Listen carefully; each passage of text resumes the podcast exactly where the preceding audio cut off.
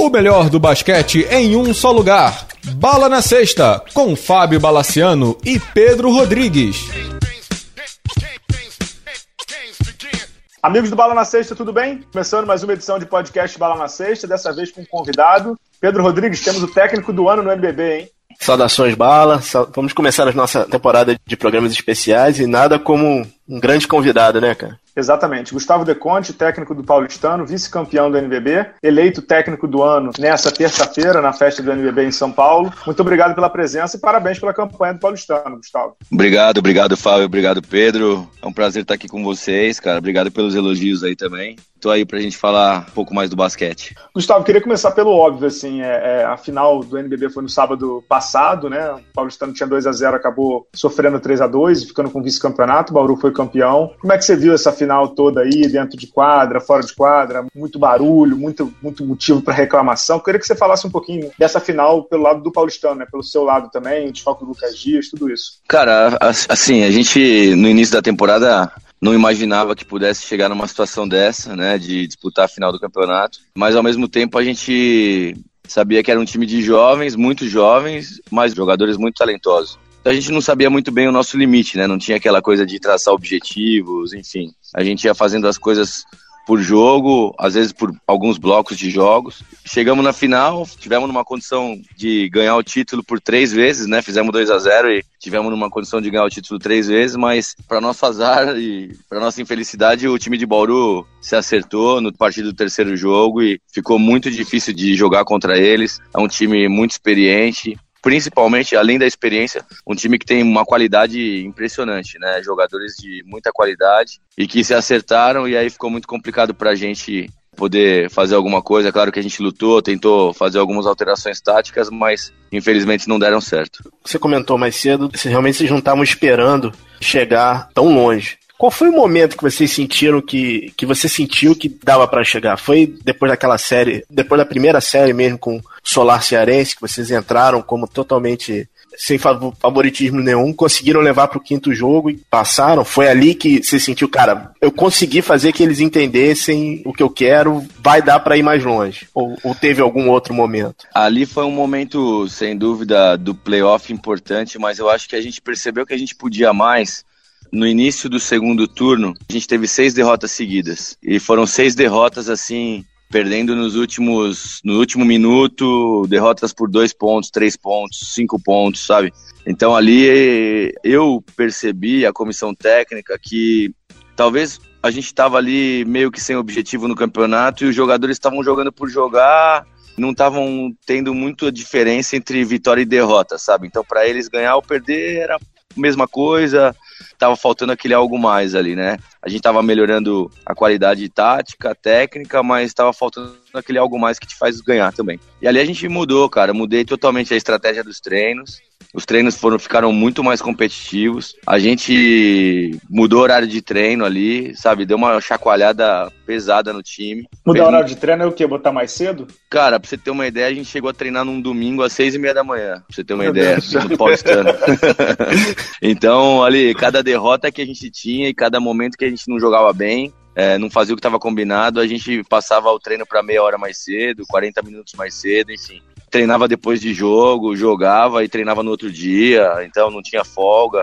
Então, assim, tudo, claro, planejado fisicamente com preparador físico, fisioterapeuta, tanto é que a gente não teve nenhuma lesão. Mas, assim, para os jogadores perceberem mesmo, no próprio treino a gente fazia muita simulação de final de jogo, enfim. Cara, dali para frente, a gente não perdeu nenhum jogo por menos de 5 pontos, 6 pontos. Inclusive nessas finais aí, os jogos que a gente perdeu foram com uma diferença grande de pontos. Então a gente ali, os jogadores ficaram só, com... só nas quartas de final, né? Contra a Franca, foi 92 79 lá. É, então, uma diferença maior do que 6, 7 pontos, entendeu, Fábio? É, é, é isso que eu tô falando. É, é, ou eles seguravam o jogo, ou eles, ou eles, Exatamente. Levavam, eles tomavam a, a é, um blowout. Ah, entendi os jogos que a gente perdeu, que eu tô querendo dizer é que foram foi por uma diferença que o outro time abriu assim, e a gente não uhum. conseguiu pegar, mas jogos ali no Entendi. último minuto, a gente tinha muitas jogadas é, especiais de final de jogo que a gente só usava nos últimos minutos. Uhum. A gente sabia onde a bola ia, independente se o jogador tava bem no jogo ou mal, a gente sabia que a bola era no Jorge, a bola era no Lucas sabe? Nesses dois principalmente.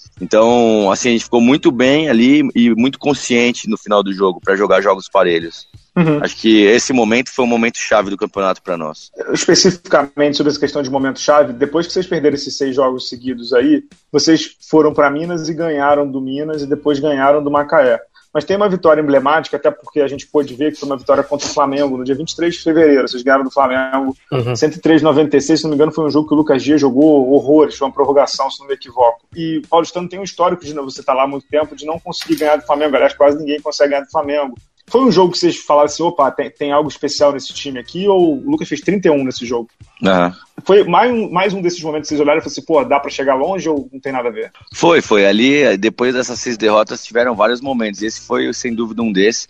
Esse jogo, acho que não teve prorrogação, não, cara. Esse jogo foi, foi tempo Legal. normal. E foi gente... tempo normal, 34 25. É no último período, isso mesmo. Isso, foi tempo normal e, e, ali a gente escolheu contra o Flamengo nesse jogo acelerar o ritmo do jogo e ter mais posses de bola, sabe? Então, foi uma coisa que a gente conversou durante a semana e achou que se a gente ficasse jogando, segurando a bola contra o Flamengo, não ia dar muito certo. Então a gente resolveu acelerar e ter muito mais posse de bola, muito mais arremessos. Acabou dando certo, a estratégia acabou dando certo. O Lucas foi muito bem nesse jogo, o Jorge também. Assim, vários jogadores ali foram crescendo e criando personalidade para decidir. Esse jogo, sem dúvida, foi um jogo emblemático também na nossa, na nossa campanha. Uhum. Gustavo, vocês foram vice-campeões duas vezes, né? Contra o Flamengo e agora contra o Bauru. Nas duas vocês tiveram match point. Óbvio que contra o Flamengo era um jogo único, mas vocês, eu me lembro exatamente desse jogo. Eu estava atrás da sexta, não sei se o Pedro estava comigo nesse jogo. Foi na mas... HSPC, não foi? Foi, foi. Eu fui. O, Renato, o pivô de vocês, teve um arremesso, faltando um minuto. Acho que o jogo estava uhum. empatado, estava um ponto para o Flamengo e acabou o Flamengo ganhando o jogo. Nessa final também, vocês tiveram chance, principalmente no jogo 3, que vocês estavam super bem e tal. Fica um sentimento de, de que, putz, cara, tava muito perto. E como é que é reverter isso, Gustavo? Você já viveu isso uma vez, mas como é que é o, a próxima página dessa brincadeira? Porque daqui a três meses tem campeonato de novo, né? Não, fica muito esse gosto aí na, na nossa boca, né, cara? Esse jogo da HSBC Arena faltavam acho que 42 segundos, a gente tava um ponto atrás. Isso aí. E se, se o Renato matasse essa bola, a gente passava.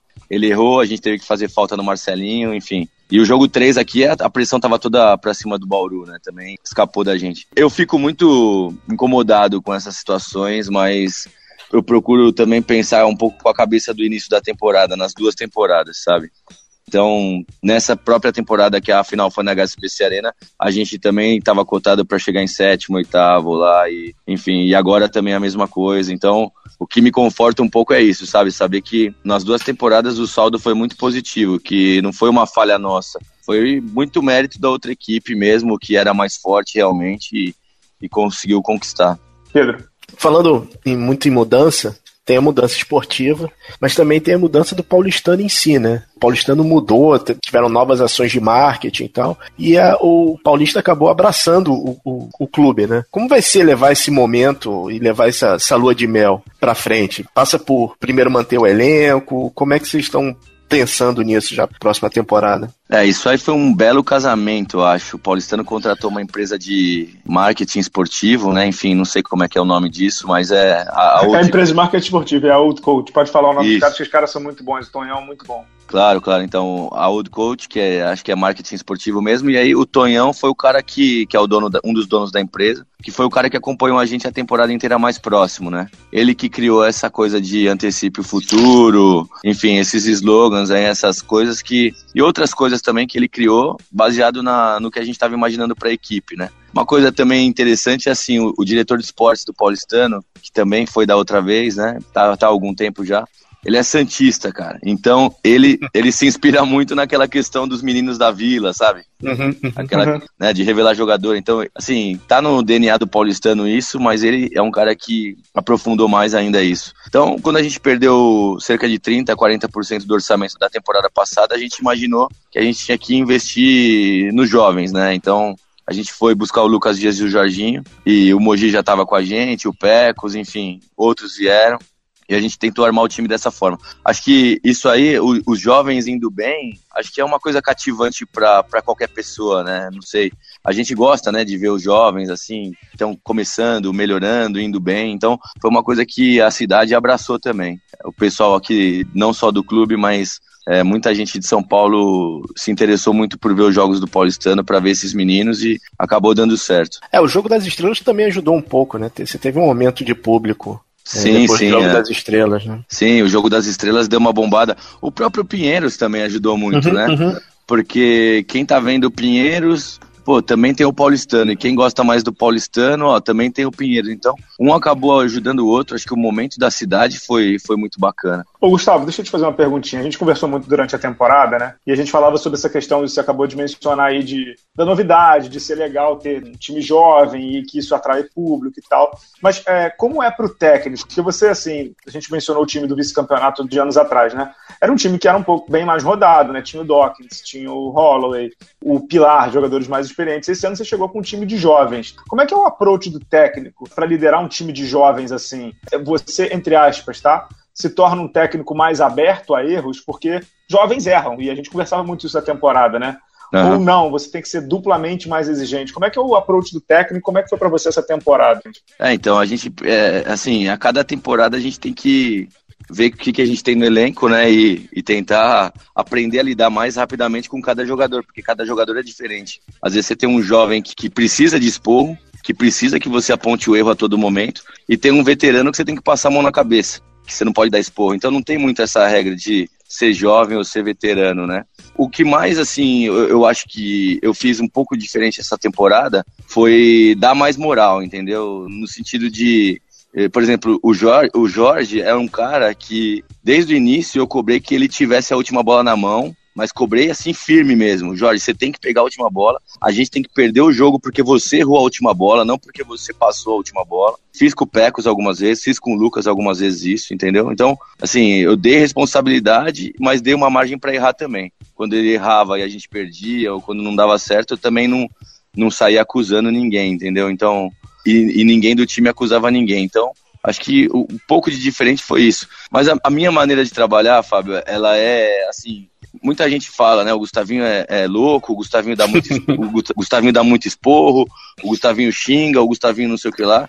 Mas eu quero que vocês encontrem um jogador que não teve uma segunda oportunidade, uma terceira, uma quarta oportunidade comigo, entendeu? Que tenha feito a pior besteira dentro da quadra, que fizeram besteira fora da quadra, esses sim foram cortados e nunca mais eu quero ver na frente. É, mas que fizeram besteira dentro da quadra e não tiveram outra chance, eu acho que vocês não vão encontrar nenhum aí que já tenha jogado comigo. Então, por pior que seja a coisa que eles façam, eu vou apontar o erro, vou dar o esporro, mas vou dar uma outra oportunidade.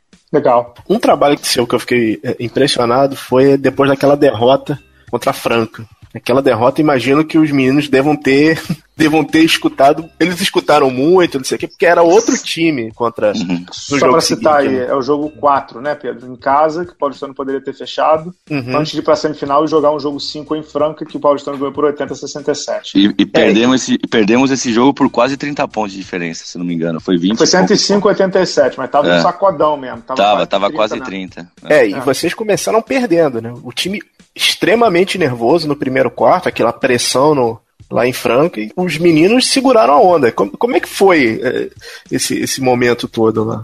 Cara, o Pedro é muito assim também. Tem, tem alguns jogos, cara, que a gente não precisa falar nada. Por exemplo, acabou esse jogo, a gente foi pro vestiário. Se eu não me engano, foi o Pecos que levantou, o Renato. Antes de eu falar alguma coisa, eles já falaram, não precisa falar nada. Imagina, a gente tem noção de quando a gente faz uma baita de uma besteira, que nem a gente fez aquele dia na quadra, né? Sem tirar o mérito de Franca, lógico, mas é, não era pra ser a diferença que foi de pontos e não teve nem graça o jogo. Primeiro quarto, acho que já foram 20 pontos de diferença no primeiro quarto, se eu não me engano, esse jogo. Então, é assim, foi É, um foi tra- 33 a 9, cara. É, tá vendo? O primeiro Não, foi, quarto foi, foi um arrasador, cara. foi um desastre. Então, eles, eles tinham consciência da besteira que a gente tinha feito, né? Então não precisou nem muito muita bronca, foi mais uma questão de confiança que eu passei, tentei passar para eles para retomar a confiança. A questão moral, a questão de vontade, não precisou nem nada ser falado. Esse quinto jogo em Franca, ele foi muito tático, assim, eu achei. A gente a gente entrou com uma estratégia de defender zona, a gente defendeu zona por 40 minutos jogou toda a pressão para cima do Franca e o Franca é to- irreconhecível assim a equipe de Franca nesse jogo. Os jogadores não, não olhavam nem para cesta ninguém queria, queria pegar a responsabilidade do jogo então um ou que outro na- ali. É, um ali outro, o Dedé que pegou um pouco mas sabe ali a gente foi muito eu bem. acho, Eu acho que ali a cartada que vocês tiveram foi o primeiro período. Primeiro quarto, na verdade. Que eles começaram pegando fogo, é que era de se imaginar. Uhum. O time começou muito nervoso, mas o Peco estava muito bem. Tava. E aí, quando Franca viu que mesmo com o pé no acelerador, vocês não cederam, como cederam no último jogo, eu acho que foi, ficou, ficou visível a frustração nos no jogadores. É que você falou, ninguém queria arremessar, né, cara? É, eles ficaram ali retraídos, né, cara? E o clima tava uhum. muito hostil ali. O clima tava muito, muito, muito hostil para nós. Então, a gente, com relação à torcida, com relação à equipe deles, comissão técnica deles, enfim. E aí a gente tava, a gente fez essa escolha por deixar eles errarem eles erraram, cada erro deles, você sabe ali, o Pedrocão lotado por uhum. tantas mil pessoas. O barulho, quando eles erravam, era pior do que quando eles acertavam, sabe? A, a cada barulho da, da, da, torcida gritando, ah, que erraram, vinha mais pressão em cima deles. E também, esse jogo também, o Lucas fez um jogo espetacular, assim, teve um aproveitamento muito bom. Na hora decisiva, assim, do jogo, ele matou umas bolas importantes e, e ali a gente conseguiu ganhar e ter uma passagem importante. Ô, Gustavo, deixa eu explorar um pouco mais essa série, né? Vocês ganharam do basquete cearense nas oitavas, do Franca nas quartas e do Vitória na semi, né? E nessa, nessas quartas de final, você deu uma declaração antes, de, antes das quartas de final, não foi isso? Que depois você até pediu desculpa à Franca e tal. Uhum. Como é que foi isso? O que, que você falou, na verdade, porque eu não ouvi a declaração? O que, que você pediu desculpa? Qual foi o contexto? Até para você se explicar agora com mais calma, de forma mais longa, o que, que você falou, o que, que você quis dizer, qual foi o intuito dessa, dessa tua declaração, porque a gente sabe que, que vocês, assim, técnicos, né, mais matreiros, mais experientes, vocês nunca falam por falar, né? Então, o que, que tinha ali por trás também, se você puder contar pra gente? Não, na verdade, ali foi no, no final do, do quinto jogo contra o basquete cearense, quando terminou o jogo. Aí fui perguntado como ia ser a série com Franca e eu falei o que eu achava naquele momento, que Franca eu tinha visto a temporada inteira, foi um time que defendia, na minha opinião, tá? Na minha opinião, muito de forma ilegal, usando muito as mãos, usando muito tapa e, na minha opinião, a arbitragem não continha como tinha que conter isso, principalmente no Pedrocão. E eles levavam muita vantagem com isso. Então ali eu quis chamar atenção para isso. Só que eu acabei passando um pouquinho do ponto porque eu disse que alguns jogadores eram desleais e na verdade o que estava na minha cabeça ali era que o tribunal, o próprio tribunal da liga, ele suspendeu um jogador de Franca, o armador, o Coelho, e o próprio tribunal chamou o jogador de desleal e o próprio tribunal, o, o, auditor do tribunal e outros auditores e o procurador do tribunal chamaram o Coelho de, de desleal, entendeu? Então, eu estava com essa decisão na cabeça e acabei falando, depois me desculpei por isso, porque eu acho que passou um pouco do ponto. Mas foi isso, e a torcida não gostou, com razão. A comissão técnica do Franca também não gostou, também com razão. Os jogadores não gostaram também com razão. Mas enfim, foi uma coisa que eu falhei ali naquele momento e depois pedi desculpa, mas é, eu acho que não interferiu na série. Não teve nada por trás ali, não, né? De você tentar chamar a responsabilidade para você e tirar um pouco do seu time. Teve nada disso, né? Cara, o principal foi isso, né? Você tá me perguntando porque você sabe. você tá me perguntando porque você sabe, né? Então, cara, acho que o, o, principal foi isso. Eu sabia que a pressão ia ser muito grande lá, Fábio. Eu sabia que a pressão ia ser muito uhum. grande. É muito difícil jogar lá. Lá em Mogi, na minha opinião, são as duas quadras mais difíceis de jogar.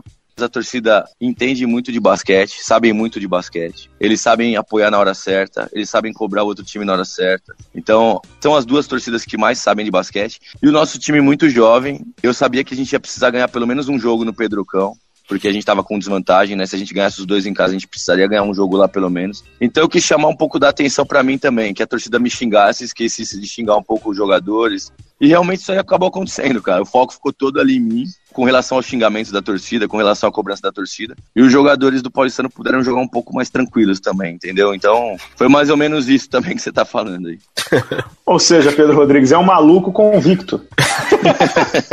Não, podia, podia puxar. Teve, teve uma história dessa em São José também, né? A torcida de São José caiu, caiu em cima de você. Eu me lembro. Teve, teve. É. Mas essa de São José também não teve, não teve nada de. Não teve declaração, não teve nada. Essa aí é a competitividade do jogo, cara. É, basquete é, é, é, fogo, cara. É muita competitividade, é muito contato físico, é muita. E quando você tá num playoff, você não quer perder, o outro time também não quer perder. É claro, tem que ser tudo dentro de um limite aceitável ali, mas essa coisa, na minha opinião, faz parte, entendeu? Faz parte da, do jogo, isso, e você não. Ninguém vai mandar bater, ninguém vai ser sujo, ninguém vai ser nada, mas a, acaba se confundindo um pouco, porque ali é, é, você acaba jogando quatro, três, quatro, cinco jogos seguidos contra a mesma equipe e tem um desgaste. Todas as séries uhum. têm, não é só o paulistano. Todas as séries têm tem desgaste, né? O Pinheiros teve desgaste com o Flamengo, o Pinheiros teve desgaste com o Bauru, enfim, todas as séries que vão mais, até mais longe tem um certo desgaste ali. Então, não só não se pode confundir isso com você trapacear. É um limite, né? É, é lógico, não se pode confundir uhum. isso. Gustavo, durante, durante esse playoff todo, até a final, teve muito aquela, vou usar uma, uma palavra da moda, a história da narrativa de time, de time jovem, é um time de muitos jovens, não sei o quê. Não, che não chegou um ponto nas finais que vocês falam assim, olha só, cara, a gente tá aqui por mérito, não tem esse troço de time jovem. A gente quer ganhar ou, ou realmente a gente, já, a gente já chegou muito longe? Não, não. Em, nenhum momento a gente ficou satisfeito. A gente saiu, ao contrário disso, muito frustrado por não ter conseguido ser campeão, já que a gente já tinha feito uma coisa muito grande que era abrir 2 a 0 A gente teve sempre muito frustrado e correndo muito atrás de, do resultado, do, de, de passar de fase e de ser campeão essa coisa de ser, ser jovem ou não, me perguntaram muito, né? Ó, oh, seu time sentiu porque a virada com o Bauru porque era jovem e tal. Né? Então, é, é, é, muito assim. Eu posso falar assim, o Paulistano sentiu a pressão do Bauru, mas aí o jogo começa 10 a 0 pro Paulistano, quem tá sentindo mais? É Bauru. Então, uhum. acho que não tem muito isso, né? Você. A gente virou a série contra o Ceará, tava 2 a 1 nós fomos lá e ganhamos. A gente virou a série com Franca, tava 2 a 2 nós fomos lá dentro do Pedro e ganhamos. Então, não tem muito essa time jovem sentiu, time mais experiente. Eu acho que o que pesou no final não foi a experiência de Bauru. O que pesou foi a qualidade de Bauru, não foi a experiência. É, não foi, ah, o Paulistano ficou abalado porque era mais jovem. Não, não ficou abalado. Se a gente começasse na frente do Bauru, quem ia ficar abalado era o Alex, era o Jefferson. É claro que eles sabem lidar diferente da gente com a pressão, talvez lidem um pouco melhor com a pressão, mas o que definiu foi a qualidade do Bauru, não foi a, a, o aspecto mental do paulistano. Uhum. Ô, Gustavo, fala um pouquinho do, do teu lado de fora da quadra, né? Todo, mundo sabe que você é um cara mega estudioso e tal. Como é que tem sido esse, esse lance da tua evolução, né? Você tem feito curso, eu sei que hoje a Liga disponibiliza o. A Liga ainda tá com o Synergy, né? Isso, isso. É, tá. como, é que, como é que tá isso aí para você, cara? Como é que tá, como é que tá esse lance de estudo para você? É, o que, que você planeja fazer agora nas férias? Porque primeira vez em muito tempo que você provavelmente vai ter férias, né? Então, uhum. queria que você falasse um pouco do lado do Gustavo de fora da quadra. Uma vez eu li, uma, acho que foi uma declaração para você, não sei se foi do Triple Double, é, do Luiz, ou se foi em algum outro canto, dizendo que tua vida mudou desde que você criou o Cine. Eu não sei se foi até para mim. É, uhum. Queria que você falasse um pouco do lado do Gustavo de fora da quadra. Como é que você organiza o teu dia, né? Uhum. É, tendo essas essas ferramentas para você melhorar como técnico, melhorar seu time, melhorar seus jogadores, né? Ontem teve a festa da liga e eles me perguntaram, né, brincando lá, um, um cara da liga mesmo. Porra, mas você não assiste nenhuma série e tal, Netflix, né? Essas coisas aí. Uhum. Aí eu falei assim, cara, eu não sou analista de, de série, jornalista de especialista em Oscar, eu sou treinador de basquete. então, então eu tenho que eu tenho que ver o Synergy, não tenho que ficar vendo a Netflix à tarde, né? Então, é mais ou menos isso, cara. O Synergy é uma coisa impressionante, assim. Porque assim. Quem, quem, não sabe o que é o Synergy, explica aí o que é o Synergy. O Synergy é um. É, como eu vou chamar? É um banco de dados gigantesco que tem praticamente todos os jogos que acontecem de basquete do planeta. Então, o jogo acontece hoje, daqui dois dias ele já está no Synergy editado, totalmente esmiuçado nos mínimos detalhes, para você ter uma ideia. Então, lá eu consigo filtrar, por exemplo, quantas vezes o Teodosic chutou mas o, o, último drible dele foi com a mão esquerda, só pra você ter uma ideia. Uhum. Entendeu? Então, na temporada toda. Então, e, e, e, tem um banco de dados de mais de 10, 15 anos lá, se eu não me engano. Então, tem todas as imagens editadas. Eu, por ter trabalhado na seleção, eu tenho um bom relacionamento com o pessoal do Synergy lá. E eles me dão a chave full access, vai, vamos dizer assim, é uma chave maior do que o, a liga tem aqui. Então, ele me dá um mapeamento de arremesso a mais, ele me dá uma série de coisas a mais, assim. Cara, eu fico ali, e o meu assistente, o Eran, também, que cuida dessa parte, ele é muito bom nisso também, ele já trabalhou no Synergy, inclusive. Então ele sabe muito disso e a gente fica trocando informação, trocando ideia, vendo isso. Então acho que ajuda muito a, a gente que não tem tanto tempo para ir fazer curso, para ir acompanhar treino dos estrangeiros, lá dos, dos treinadores top do mundo acho que com o Synergy resolve um pouquinho desse, desse problema. E com relação a cursos, é, o último que eu fiz foi da Euroliga lá em Madrid, quando foi o Final Four em Madrid. Foi o último que eu fiz, o, o curso lá, que eles dão um curso no, durante o Final Four, né? E me perguntam bastante, né? O que você melhorou da última final pra cá? Pô, eu, eu acho que eu melhorei assim. Eu, eu, convivi muito com o Ruben na seleção e com o Neto. Então aprendi muito. Nessas competições a gente aprende muito jogando contra as outras equipes. E participei do Campeonato Mundial e da Olimpíada, que são os top do mundo, né? Então, só aí já dá pra ver que, assim, eu peguei muita bagagem, né? Deixa eu te falar uma pergunta assim sobre, sobre o Synergy, né? O mais interessante do Synergy é que você continua casado, né? também não é só isso, né? A gente tem que também balancear, mas é, é assim, a gente, o, o, treinador de basquete, qual que é a rotina nossa? Eu vou pro Paulistano de manhã, eu dou treino, o nosso treino normalmente vai é das nove ao meio-dia, então eu tô lá. Aí à tarde eu não tenho nada. Volto a dar treino das seis às oito. E às vezes não tem treino à tarde. Então, um trabalhador normal, é, um jornalista, um, um, um médico, um, ou, ou, qualquer outra profissão, tem o tempo de escritório dele que é, geralmente vai das, das 8 às 5, das 9 às 5, não sei. Então eu, assim, não tenho só o meu tempo de trabalho que é no, no, treino, o meu tempo de trabalho também é fora, né? Então não é que eu fico no Synergy a madrugada inteira, que eu fico no Synergy à noite agora, não. Eu fico com a minha família há muito, muito tempo também, mas esse horário que um trabalhador ficaria no escritório é o horário que eu tô no meu escritório aqui analisando as outras equipes. Né? Posso fazer uma pergunta sobre a Olimpíada? Manda bala. Naquele Brasil-Argentina, não deu vontade de gritar faz a falta? a gente gritou é sério, ali. é sério, vocês não. Imagino para vocês o desespero, né? Para você e o Neto. Né? Não, para mim, pro Neto e pro Rubem, né? Para todos ali, uhum. né? Uhum. Para todos que estavam no banco. Tem uma imagem do Rubem fazendo sinal de falta, a gente falou falta. Quer dizer, a culpa não é nossa que não falou a falta, porque a gente falou, ou a gente não tem mais mérito porque a gente mandou fazer a falta e os jogadores não têm menos mérito porque não fizeram a falta.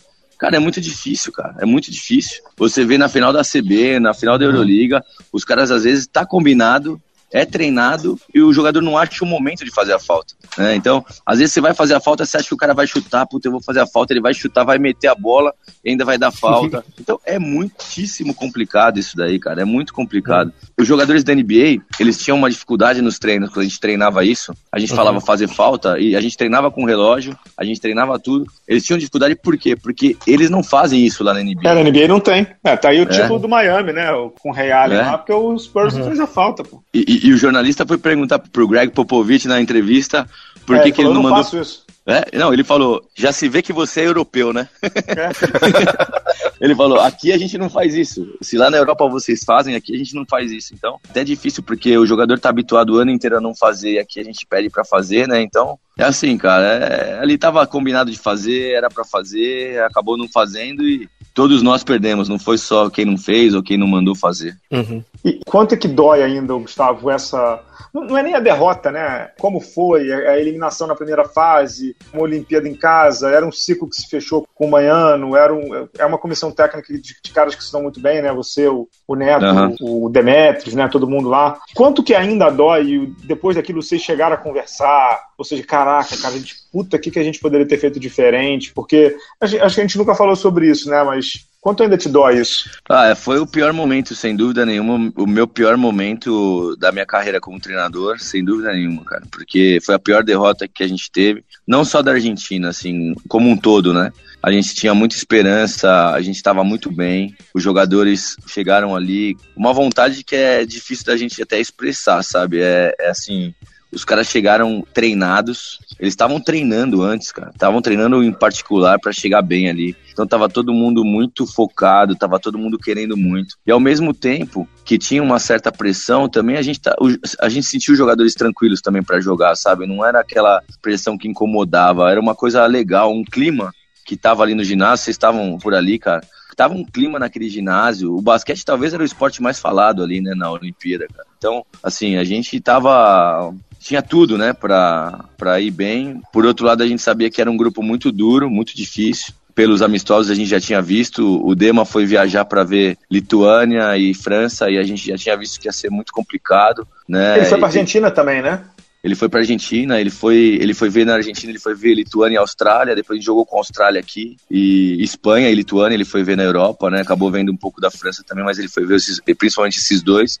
Uhum. Mas, cara, é assim, Foi uma coisa que a gente também, depois da Olimpíada, não conversou. Eu não me lembro da gente ter sentado e conversado o que a gente podia fazer, que não, mas foi como se tivesse morrido alguém muito próximo nosso, assim, depois que terminou, né, cara? A gente foi muito ruim, assim, pra gente, pro pessoal da comissão técnica, foi muito ruim. Última pergunta sobre esse assunto que eu sei que é chato pra caramba, mas vou só fazer e depois a gente vai voltar pro Paulistano aqui, pro NBB. É, houve, por parte, assim, até da imprensa mesmo, eu lembro que eu participei de alguns programas de rádio e tal, acho que eu participei até no Esporte Interativo, e todo mundo me perguntava assim: ah, o Brasil, seleção masculina, é, é, vai pegar medalha? Vai pegar que cor de medalha? Eu falava assim: olha, gente, o grupo é difícil. Eu apostava em medalha, mas eu, eu sabia que era um grupo difícil. Você acha que o Brasil, o Brasil que eu digo como um todo, né? Imprensa, torcida, time, começou a pensar muito em semifinal, quartas de final, em chaveamento, em parceiramento, e esqueceu que tinha um grupo antes ou não, não, teve nada disso? Não, nós dentro da seleção sabíamos que a gente poderia ficar, como no Mundial também, a gente podia ficar tanto em ser pódio, como a gente poderia ficar fora, como a gente acabou ficando. A gente tinha plena noção disso, os jogadores, nós, porque era e é e vai ser por muito tempo ainda muito equilibrado o basquete. Muitas seleções muito boas ficaram fora da Olimpíada. Talvez o público, por ver tantos jogadores nossos jogando na NBA, jogando na Europa, tenha criado, como você falou, uma, uma falsa, um falso otimismo, né? De achar que já estava garantido ali que a gente ia brigar só para ver se ia para final ou não.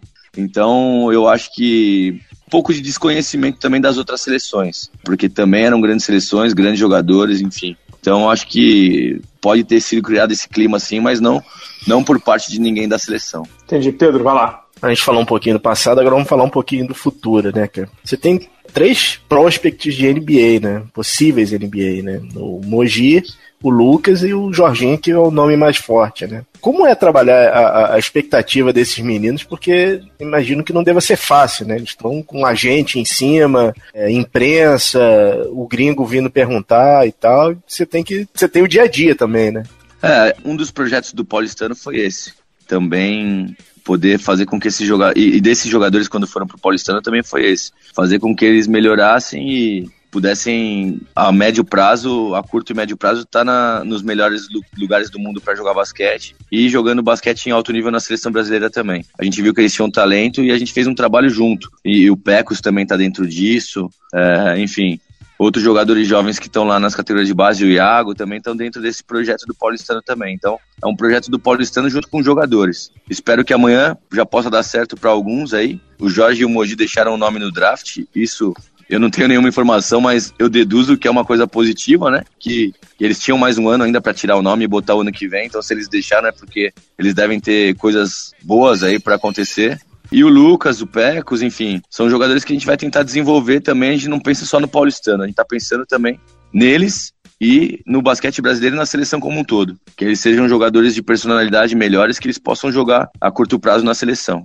É só lembrando, a gente está gravando antes do draft, a gente está gravando numa quarta-feira, é, e o Lucas também, ele, ele é draftável, né? Ele é o, é o draft automático, né, Gustavo? Então, uhum. sabe lá se você não perde três jogadores de uma vez só, né? É, o Lucas também. O Lucas está nesse bolo também e pode ter chance também, e se não tiver chance no draft, tem chance também na para jogar Summer League, né? Uhum. É importante assim, o Paulistano tem contrato com todos esses meninos por mais uma ou duas temporadas, se eu não me engano. Assim como o Iago também. Então é importante dizer isso também, que assim, o Paulistano apostou neles, deu oportunidade e ainda tem contrato de mais uma temporada. É claro, o Paulistano não vai impedir ninguém de ir para um lugar melhor, de se desenvolver num centro melhor. É, por exemplo, NBA ou Europa. Se não der certo nada lá para eles, a gente ainda tem contrato com eles. Entendi. Falando sobre o futuro, como é que tá? Você continua no Paulistano? O Paulistano já renovou com uma galera, tá trazendo o LeBron James. Como é que tá aí o futuro para a temporada 17 18 do, do NBB? Se o Bala na Sexta Enterprise, Enterprise.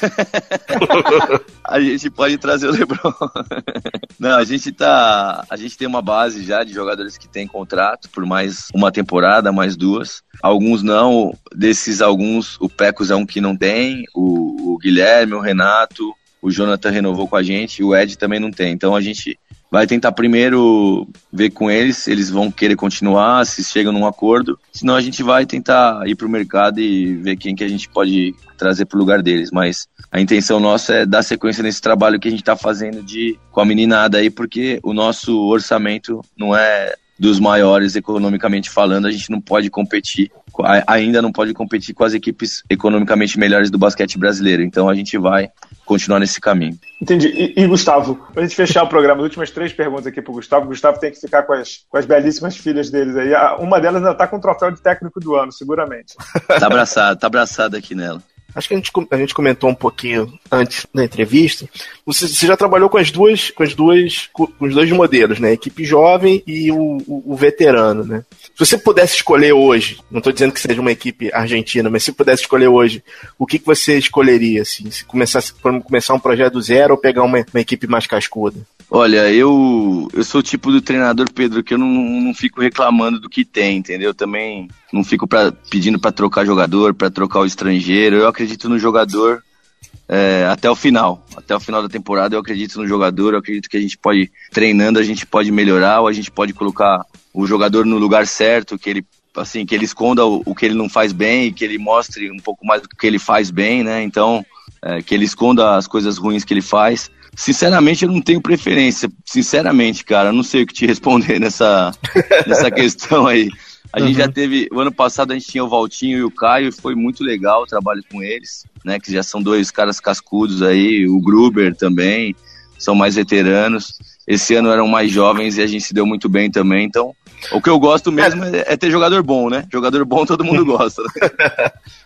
é porque é engraçado, né? Porque as duas equipes de São Paulo, você tem o Paulistano, que é formado pelo, pelos jovens, e o Pinheiros, que é, seria já um modelo mais tradicional, né? Você tem os, os dois gringos e uma equipe um pouco mais veterana, né? Inclusive, uhum. você, tirou, você tirou uma grande, grande parte da tua base, era do Pinheiros. É, então, é, você vê que, assim, pode dar certo, né? Não tem um modelo que tenha que ser seguido. Pode dar certo de escolhendo um caminho ou outro, as coisas podem dar certo. Então, basta você estar tá motivado e trabalhar bem que pode dar certo. Mas eu não tenho, sinceramente, eu não tenho preferência não, cara. Acho que você, a gente aprende com os dois. Eu aprendo muito, muitíssimo na seleção com jogadores mais veteranos. Eu aprendo muitíssimo no Paulistano com jogadores mais novos também. E quão surpreendente, pra gente que, que acompanha, os playoffs do NBB foram muito surpreendentes. Para vocês que estão competindo, como é que foi ver a saída de Mogi, Flamengo, Brasília?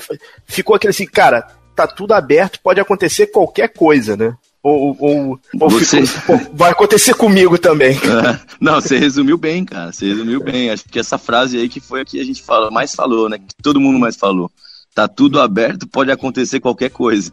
Foi muito mérito nosso também de ter chegado aonde a gente chegou, mas pode deixar de falar que algumas equipes também não foram até onde a gente esperava que elas fossem, né? Então foi um pouco de falha também de algumas equipes. E esse conjunto de coisas fez com que a gente chegasse na final do campeonato. Mas o campeonato tava muito louco, né, cara? O campeonato tava muito louco. Tava e time perdendo em casa, ganhando fora, e ganha, perdi em casa de 20, ganhava fora de 30, depois de dois dias, então era algumas coisas assim que não dá para entender realmente. O próprio Vitória, né? Passou pelo, pelo Mogi, né? Uhum. a gente até comentou no programa, né? No, no, começo da série, ah, o Vitória conseguiu lá um, o gol de honra, eles foram lá e venceram, né? Foi esse playoff da NBB realmente foram, foram muito bons as séries, foram muito bons. É, ninguém esperar, é, é, assim, foi muito emocionante, né? Assim, sem considerar tanto o nível técnico, mas é, é, a emoção tinha muita emoção durante os jogos. Né? Ô, Gustavo, posso fazer? São quatro perguntas para fechar aqui hein, que eu tinha separado. Fica tranquilo. A primeira é assim: você é um técnico muito bom, sempre te falei isso, não tem problema nenhum de falar. Até eu, eu, eu, teve um babaca que comentou outro dia no blog assim, que eu escrevi, que eu escrevi um texto elogiando o NBB e foi o primeiro texto que eu não citei o nome do Gustavo, que isso era muito difícil para mim, tá bom. Mas enfim, eu te falei, eu já, já acho o técnico muito bom e tal. Para um lugar que, cujo nível técnico não é muito alto ou é razoavelmente equilibrado, o quanto que o dedo do técnico influencia mais do que, por exemplo, na NBA. Porque na NBA, cara, se você botar o Curry, o Duran e o Clay Thompson, é óbvio que o Steve Kerr tem a sua importância. Mas aquele uhum. time vai fazer 60 vitórias, claramente. Uhum. Ele pode não fazer 70 e nem ser campeão porque tem um uhum. ajuste num jogo. Mas aqui no Brasil, a gente, por exemplo, o teu time é um time, entre aspas, modesto, que chegou numa final de NBB. E você uhum. todo ano tá batendo lá. Se não é, se não é final, é quarta de final, ganhando um jogo importante e tal. Então, o quanto é que num basquete de menor grau, digamos assim, de técnico, de grau de investimento, o dedo do técnico aflora mais no, resultado final da brincadeira? Cara, o basquete brasileiro é assim, eu vejo da seguinte forma, eu vejo, acho que de 5 a 8 jogadores ali que 10 jogadores, vai, que fazem muita diferença e que esses jogadores estão praticamente nas mesmas equipes, né? Que é Flamengo, Bauru, Mogi, Brasília, vamos uhum. dizer assim, né? Então, eles estão praticamente na mesma equipe, nas mesmas equipes. E vão aumentar um pouco para 12, vai, 12, 10, 12 jogadores aí. E depois, cara, é o que você faz durante a temporada, sinceramente tanto os estrangeiros que a gente tem hoje no basquete brasileiro, como outros jogadores. Então, de repente, você não tem o pivô A, mas o pivô B não é tão diferente do pivô A, entendeu? Então, uhum. tirando esses que eu, que, que eu já falei dessas outras equipes aí. Então, eu acho, sinceramente, sem querer valorizar muito os treinadores, mas eu deixo para você fazer uma análise aí, para vocês, né, que são especialistas, mas olha as equipes que chegam todos os anos e olha os treinadores, mesmo que eles mudem de equipe, são praticamente sempre os mesmos. Uhum. Então, eu acredito muito nos trabalho, no trabalho dos treinadores aqui no Brasil, cara, muito. Eu acho que no Brasil faz muita diferença. Não só no Brasil, mas também em outras ligas aí que eu vejo, faz muita diferença o trabalho do, do treinador. Olha o Obradovic na Europa, ele já foi campeão com acho que cinco times da Euroliga e nunca ele tem o melhor time. Esse ano ele não tinha de novo o melhor time. Foi lá e desbancou o Real Madrid, desbancou outras equipes, o CSKA, enfim, que tinham um melhor elenco do que ele. Então, eu acho que o treinador está fazendo bastante diferença no basquete.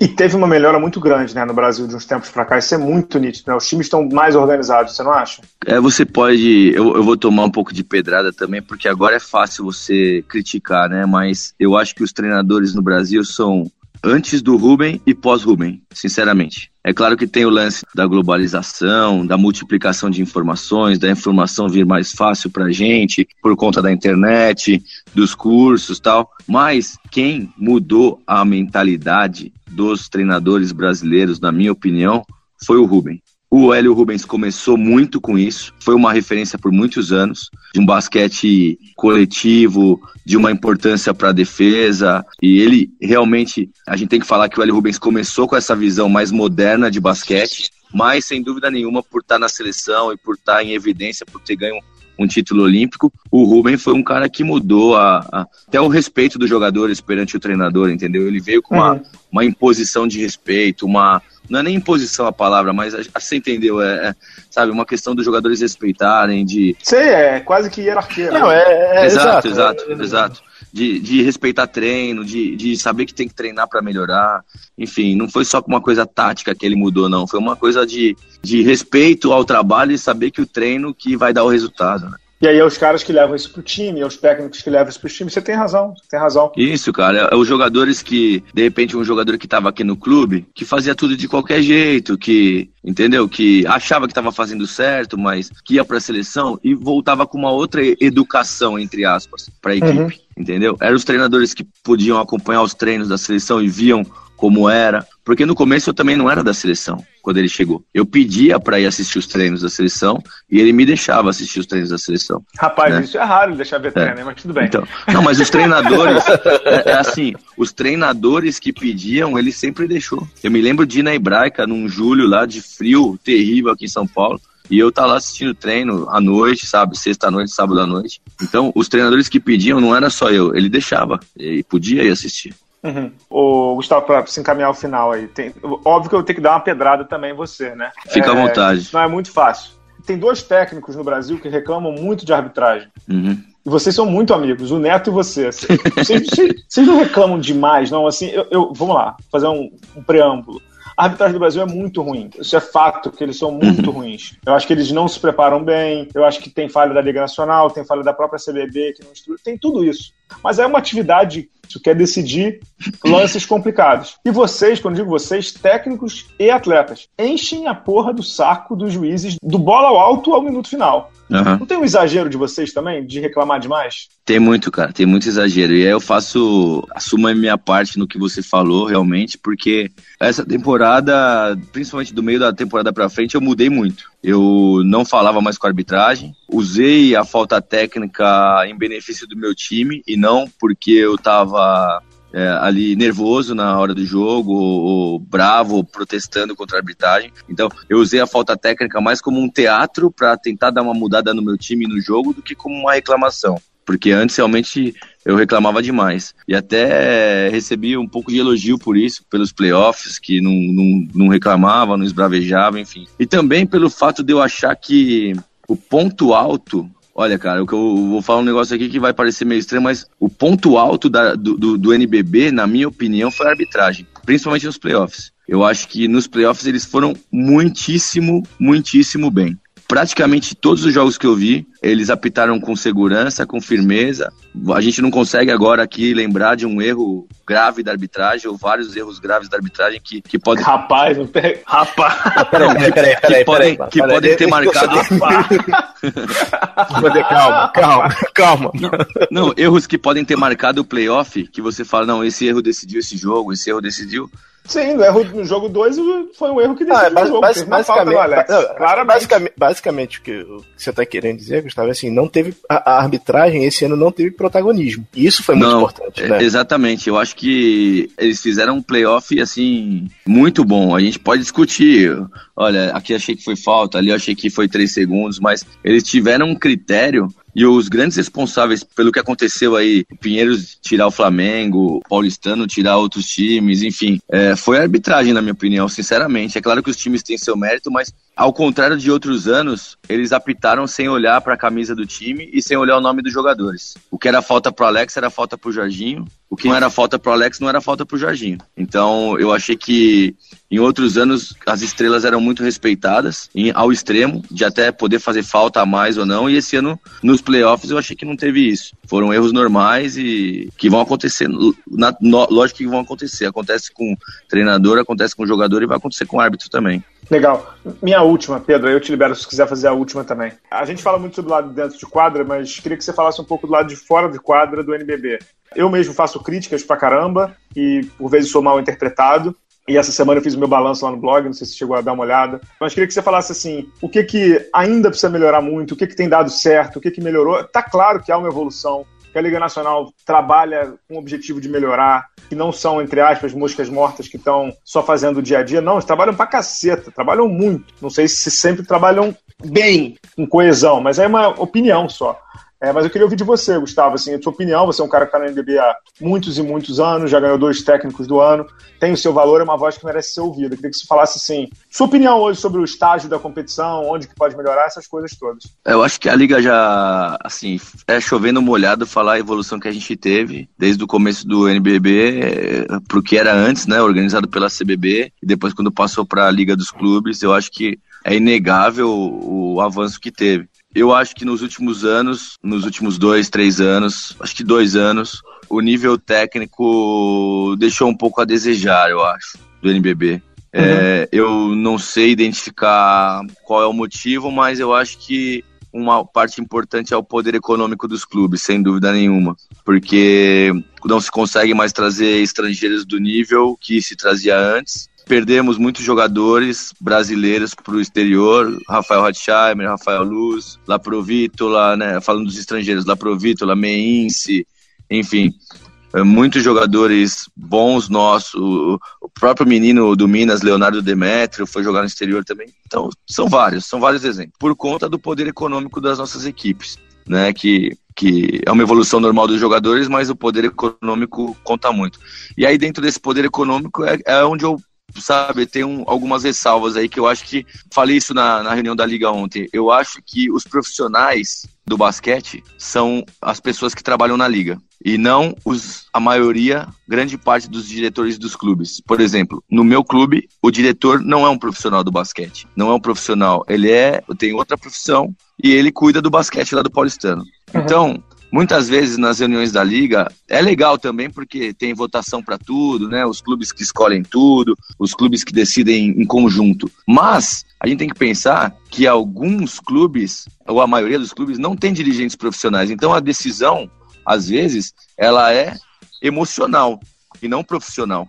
Né, de algumas coisas lá. Então, eu até falei para o pessoal da liga, eu acho que de, as decisões dos profissionais da liga tinham que prevalecer mais. Porque, por exemplo, quem tem a capacidade de analisar se uma final de campeonato é boa de ser feita no Paulistano ou ela tem que ser feita no Ibirapuera, é o Álvaro da Liga, que é o que cuida do marketing da Liga. Não é o diretor do Paulistano que, claro que quer que o jogo seja no Paulistano, mas isso é bom pro basquete. Então, sabe, com esse exemplo, eu te falo, você pode assim pegar outros exemplos de, de algumas decisões que eu não concordo da liga, mas que são decididas democraticamente, vamos dizer assim, pelos clubes, né? Então eles me explicaram que, enfim, que é uma votação, que todo mundo participa, que é democrático, mas essa coisa de democrática para tudo eu sou um pouco um pouco contra também, entendeu? Acho que às vezes tem que vir uma decisão de cima para baixo e, e, e, pronto. Mas enfim, a evolução é muito grande. A, a liga consegue patrocinadores numa época que o Brasil está muito mal, né?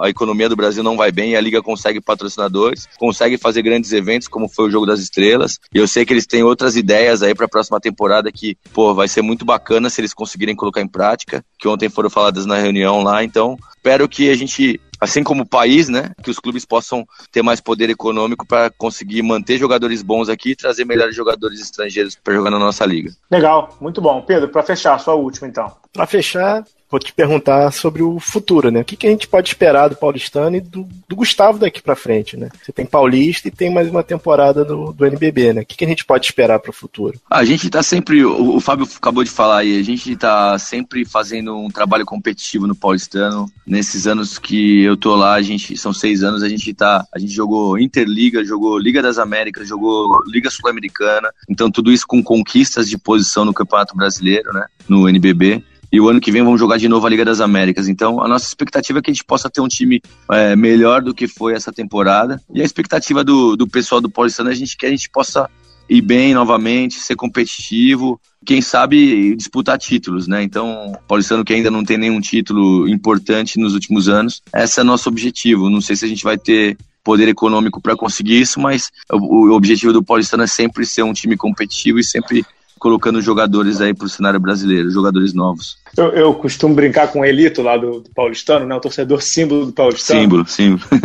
é, que, que o, o, único título do Paulistano até agora é o torneio de enterrada do Mogi. Ele fica puto comigo.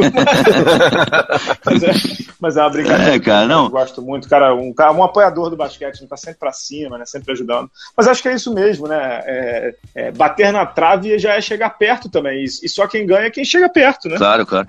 E, e assim também, Fábio, é assim, uma coisa é o Bauru bater na trave. Com, é, claro, com o concordo. segundo orçamento da, do, da, sabe? Com o terceiro, com o primeiro orçamento. Uma coisa é o Flamengo bater na trave, o Brasília bater na trave. Outra coisa, cara, assim, com todo respeito a todo mundo, é o paulistano bater na trave, entendeu? É uma equipe que apostou em uma média de 21 anos de idade, com um orçamento que a gente sabe que não é dos maiores, nem dos cinco, nem dos oito maiores, talvez, a gente bater na trave. Então, que conforta um pouco a gente. A gente tá sempre batendo na trave, mas, sabe, a gente sabe que, na verdade, na, na, se desse a lógica, o nosso lugar não seria aquele, né? A gente tá ocupando o lugar de alguém. Legal, muito bom, cara, muito bom. Uma das melhores entrevistas que a gente já fez aqui, Pedro, com certeza.